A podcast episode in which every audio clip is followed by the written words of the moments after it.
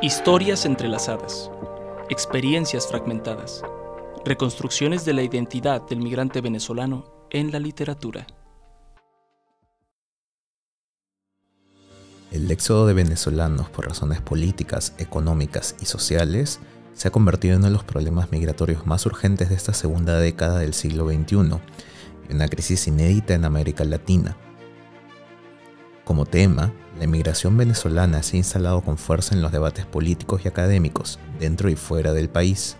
Además, está dejando una marca definitiva en la realidad contemporánea global y ha sido reseñada en dolorosas crónicas y notas periodísticas. Con estas palabras comienza la antología de literatura migrante, Escribir afuera, Cuentos de intemperies y querencias, publicada en 2021, compilada por Katie Brown Liliana Lara y Raquel Rivas Rojas. De acuerdo a la apertura del texto, la mayor visibilización del proceso migratorio ha llevado a considerar la migración como un problema a nivel de las políticas de Estado. Sin embargo, esto ignora que la migración es un fenómeno social que ha existido desde siempre. Precisamente, la antología recupera la voz de distintos escritores venezolanos actuales a través de su producción literaria dentro del marco de la migración. Así, el componente central de la literatura migrante es la transformación de la autopercepción luego de la partida. Esto se debe tanto a procesos de extrañamiento hacia el lugar de origen o de alineación con el lugar de acogida. Por lo tanto, en este podcast buscamos presentar los procesos de construcción y fragmentación de la identidad del personaje migrante venezolano en dicha antología. Desde el título, la misma propone la relación y oposición entre intemperie y querencias, que entendemos como la dualidad entre la otredad del proceso migratorio y la construcción de las relaciones sociales. Enfocándonos en estos aspectos, esperamos evidenciar el dinamismo propio a los procesos identitarios y las reconfiguraciones producto del desplazamiento.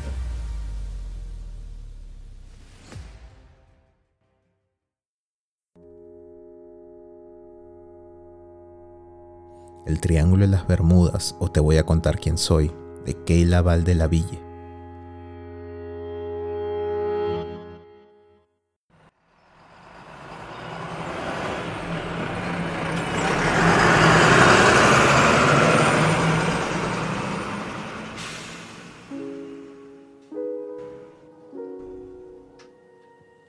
Yo tengo más en común con los colombianos o mexicanos recién llegados y sin documentos. El miedo este continuo buscar trabajo, el dinero que alcanza y de broma, el queso blanco y el aguacate, y de Gin por decir algo que con otras personas. No importa si estas personas son de tu mismo país. Si son legales y tienen trabajo, son de otra raza. ¿Qué de otra raza? Son de otro planeta. La narradora del cuento, El Triángulo de las Bermudas, o Te voy a contar quién soy, nos deja estas líneas al reflexionar sobre su identidad. ¿Quién es ella? Beatriz, una migrante venezolana recién llegada a los Estados Unidos, describe el pasar de los días inmersa en una pequeña red de contención de inmigrantes latinos. Con el paso del tiempo, la monotonía invade sus días y ella encuentra refugio en los vínculos que ha formado. A medida que la narración avanza, ella comienza a reflexionar sobre el proceso de adaptación que todos los migrantes han atravesado posterior a su llegada a Wisconsin, compuesto por las mismas inseguridades, temporalidades y prácticas a las que ahora ella se enfrenta. La narradora pronto reconoce que su identidad se ha relacionado y homogeneizado con la de aquellos tantos migrantes cuyas experiencias le resuenan familiares. Sus vivencias se unifican, comparten su porvenir y finalmente los límites de su propia individualidad se difuminan. En estas narraciones de migración, somos testigos de lo que Valladares Ruiz llama la proliferación de sujetos descendidos y alienados, con personajes en tránsito cuya identidad se autoderoga para dar lugar a la media supervivencia.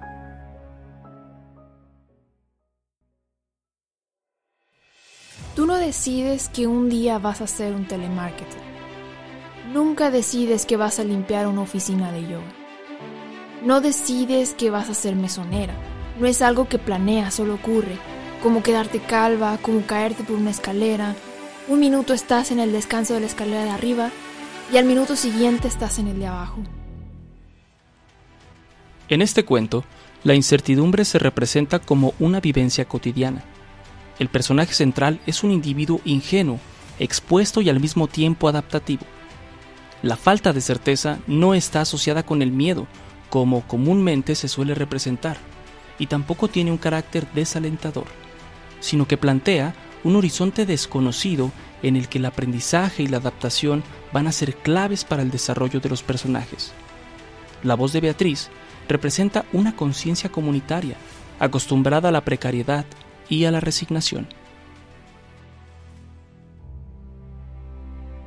Cuando te vas, todas las ideas sobre quién eres y qué estarías dispuesta a hacer cambian. Te aseguras de perder relevancia para poder existir. Por otro lado, la narración converge a un espacio de encuentros que la protagonista acepta e incorpora en su vida, lo que le permite reconstruir su identidad, sea en el trabajo, en su relación sentimental con Martín o en la narración que hace para Robin, su nueva amiga, la protagonista construye nuevos espacios propios en este contexto ajeno. Más que rechazar abiertamente las circunstancias que la rodean, ella se reapropia de las condiciones en las que ahora se encuentra. Reconoce y acepta que al migrar, uno termina perdiendo la noción de las expectativas que giraron en torno a uno, y se conforma con esta nueva autopercepción Partiendo de este posicionamiento, emerge el contraste con su vida antes de emigrar, la cual logra resignificar a través del vínculo que genera con su amiga Robin y la narración de su vida en Venezuela que le ofrece. Cuando no has vivido en un sitio desde siempre, cuando aterrizas así forzosamente, la persona que eres es un personaje secundario.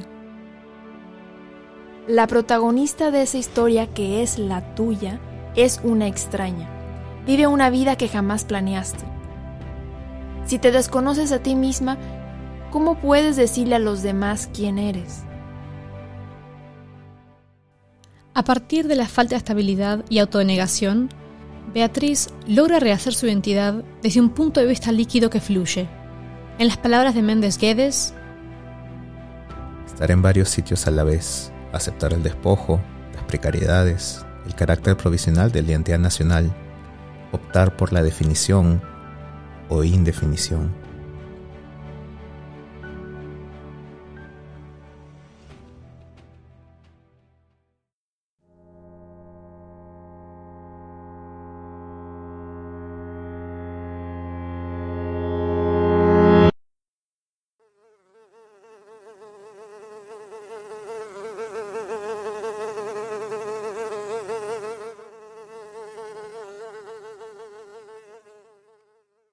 Moscas en la casa, de Freddy González da Silva.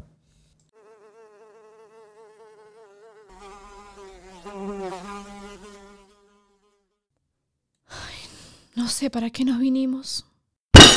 Para huir de esa mierda que venía como una avalancha a tocarnos y a volvernos más mierda.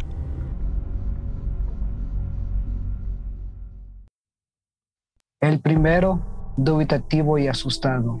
El segundo, llevado al límite.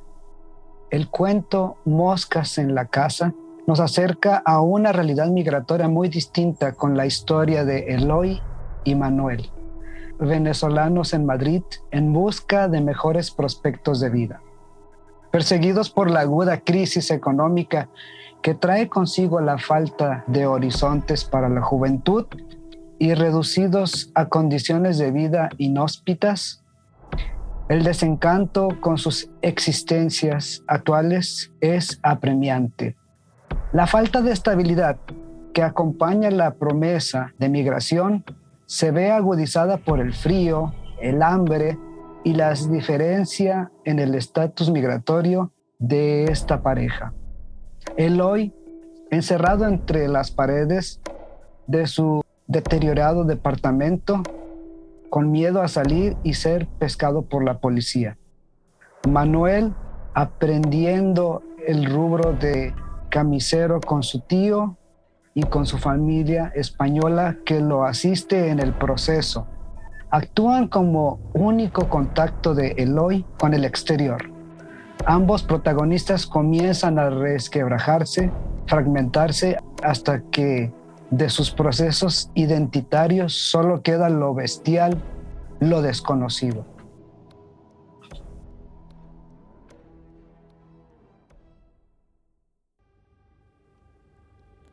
La delimitación de la figura del migrante únicamente enfocada en la otredad que representa toma sentido en cuanto al carácter de desplazados que inunda el imaginario popular. La alteridad que este otro representa está principalmente asociada con el choque entre las culturas de origen y de destino que acompaña procesos de desplazamiento, pero no se limita a este evento.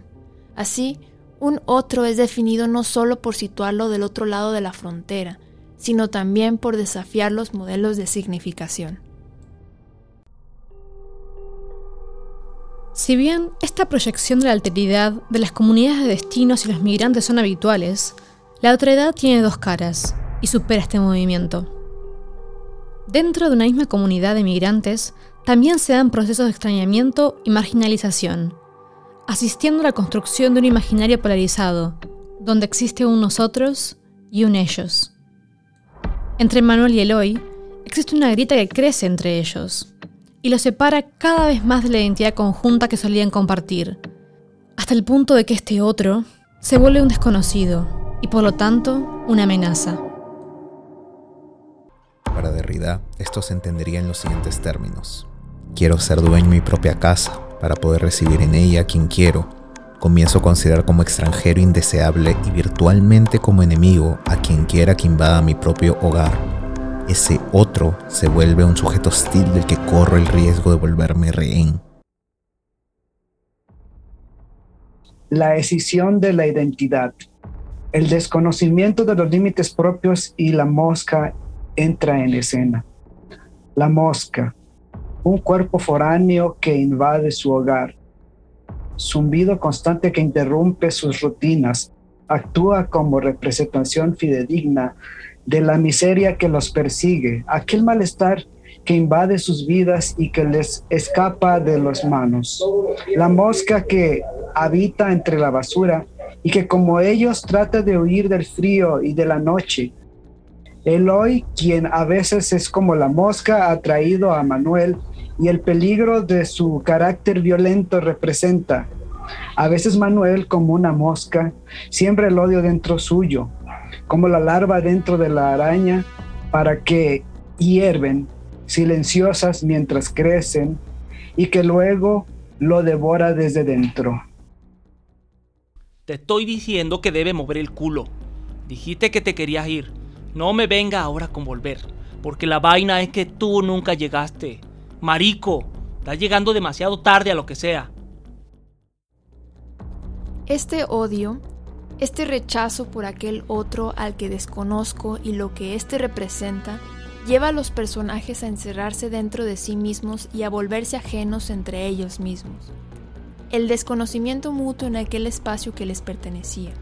Entonces, estos individuos quedan aislados y fracturados, uno aferrándose a la poca humanidad que le queda, el otro renunciando a ella. Víctima y victimario, de la violencia a la que están destinados por ser distintos frente a los ojos de alguien.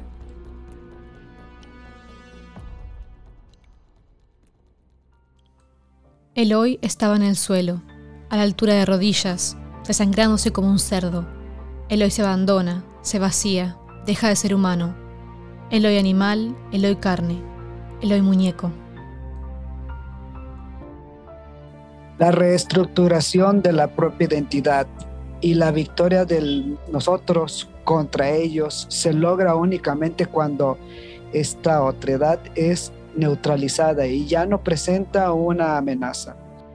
En el caso de Manuel, el asesinato de la mosca hace eco del de Eloy, equiparado a su antiguo compañero, a un molesto intruso del que felizmente se ha deshecho. El sujeto se estabiliza como cuando el otro es subyugado y reintegrado como sustento inerte.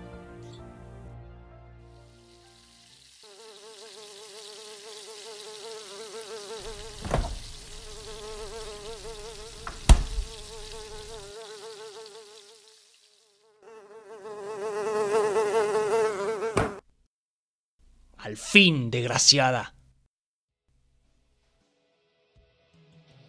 La mosca sintió su caída lenta, como flotando entre los aromas de las especies y la carne, para caer moribunda en el mesón. Resignada, sabía que igual no sobreviviría al invierno.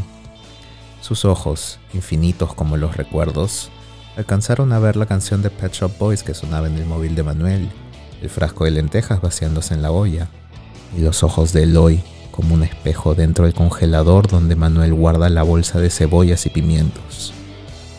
Si algo es seguro, es que Manuel tendrá suficiente carne para el invierno.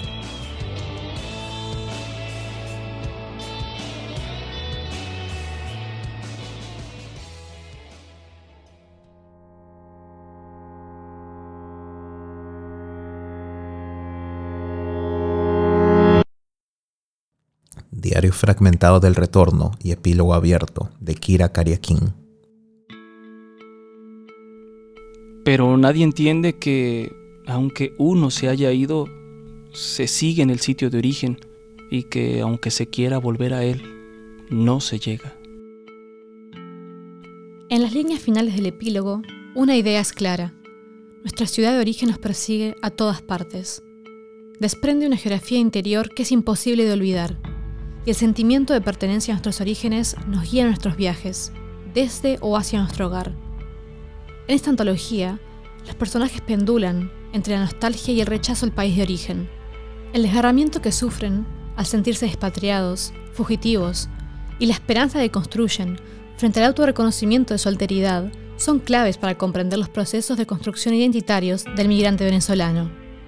Por un lado, en la antología, una narradora sin nombre en Francia, Bien pudiera ser Eloy o Beatriz, exclama. Bien valía tanto esfuerzo, un pasaporte europeo que pudiera sacarme del infierno de mi país. Mientras que Mina, migrante residiendo en México, reflexiona y nos narra. Habían emigrado rotos, incompletos, y dejado partes del alma con sus padres, con sus amistades y en el apartamento donde vivieron los últimos años. Quizás nadie, incluyéndose, se recuperaba de esa incompletud, de esa rotura del alma. Cada vez el dolor de vivir a pedazos se hacía más fuerte. El sentimiento está atrapado entre dos culturas, sin pertenecer totalmente ni a una ni a otra, atraviesa las experiencias migratorias y realza la sensación de orfandad en los cuentos. La carencia, la decisión y alienación configuran sus cuerpos y voces. El autorretrato que los migrantes pintan de sí deja entrever tonos de angustia, entremezclados con rencor. La impotencia frente a las condiciones injustas de vida tocan a todos los migrantes, invitándonos a identificar los puntos de convergencia a lo largo de las Américas que empujan a sus habitantes fuera de sus hogares o fuera de sus destinos. Para algunos anhelo, para otros rechazo. Retorné queriendo, y a pesar de sentirme inapropiada las más de las veces, de vestir pieles prestadas de otras tierras que son pequeñas querencias en mí, esta continúa siendo la mía, la fundacional, con sus dolencias y horrores, pero también con su belleza. Sea dentro de América Latina, sea en busca de un pasaporte europeo, sea en pos de un sueño, una esperanza, los testimonios se unifican y la dialéctica entre querencias y carencias moldea todas las historias. Esto hace eco de la concepción de la subjetividad migrante de Cornejo Polar, en la que el desplazamiento migratorio duplica o más el territorio del sujeto y le ofrece o lo condena a hablar desde más de un lugar. Dentro de la antología, esta multiplicidad de voces se evidencia en la construcción de una voz comunitaria que enuncia una experiencia transversal a todas las Américas, al igual que en la narración de un sujeto, ahora escindido, que habita un entrelugar la especificidad de condición del migrante venezolano configura las formas concretas en las que se fractura y reconstruye la subjetividad, tanto a nivel de aceptación, rechazo o asimilación. pero ante todo, se evidencian los entrelazamientos que configuran las experiencias migratorias de nuestro continente.